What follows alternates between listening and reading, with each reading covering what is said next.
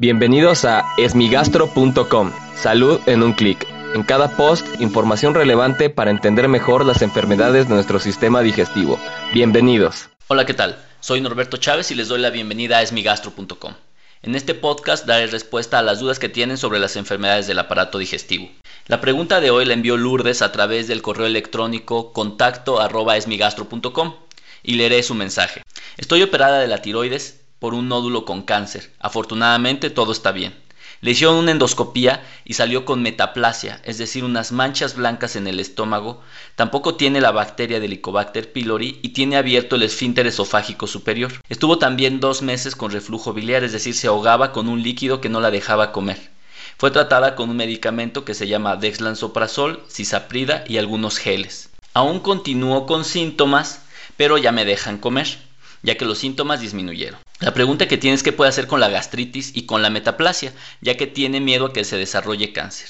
Muchas gracias y espero una respuesta. En relación con este tema es muy importante porque frecuentemente a los pacientes se les realizan endoscopías por distintas indicaciones o por distintas enfermedades.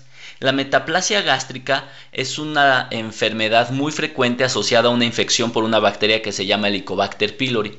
Esta bacteria, como saben, es muy frecuente en la población mexicana y en Latinoamérica, llegando incluso hasta el 70% de la población. Y la infección crónica y recurrente del estómago ocasiona que cambie su estructura. Es decir, la piel o el interior del estómago se modifica al estar eh, dañado de manera frecuente por esta bacteria y este cambio se llama metaplasia. La metaplasia se considera una lesión premaligna, es decir, que puede desarrollar cáncer. Por ende, Lourdes se encuentra preocupada. Sin embargo, sí tenemos que conocer claramente esta metaplasia. La metaplasia es un diagnóstico que no se puede realizar únicamente por la endoscopía, es decir, la endoscopía lo detecta a través de estas manchas blancas, como lo mencionaba Lourdes, pero estas manchas blancas se tienen que biopsiar, es decir, hay que tomar un, pequeño pedazo de tejido y analizarlo al microscopio. Un patólogo tiene que hacer el diagnóstico. Y esto es importante porque la metaplasia puede ser completa o incompleta.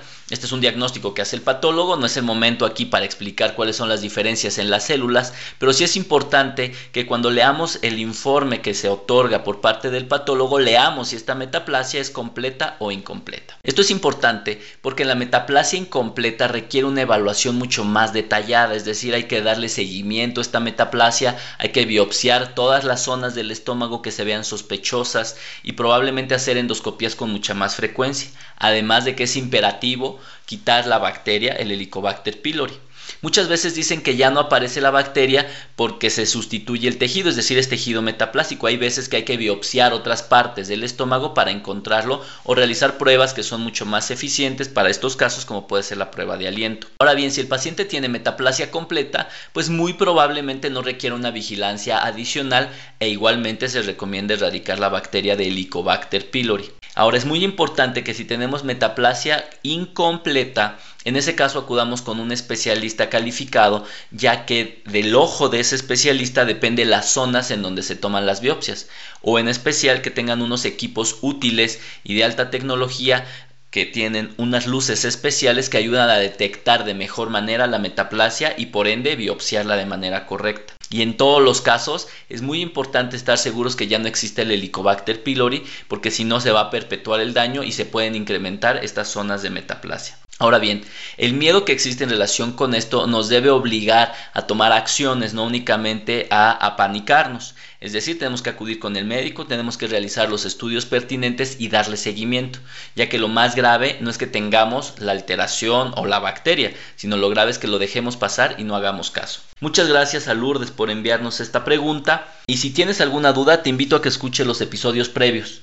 Si aún tienes algo que no te haya quedado claro, en el sitio web esmigastro.com encuentras el formulario a través del cual puedes enviarnos tu pregunta, así como lo hizo Lourdes. Y si quieres participar en el podcast y escucharte, solo marca el 55 41 69 11 04 y podrás grabar tu mensaje al cual yo daré respuesta. Gracias por haber escuchado este post. Si la información les fue útil, compártanla. Hagamos que más gente esté informada. Los esperamos en el próximo podcast.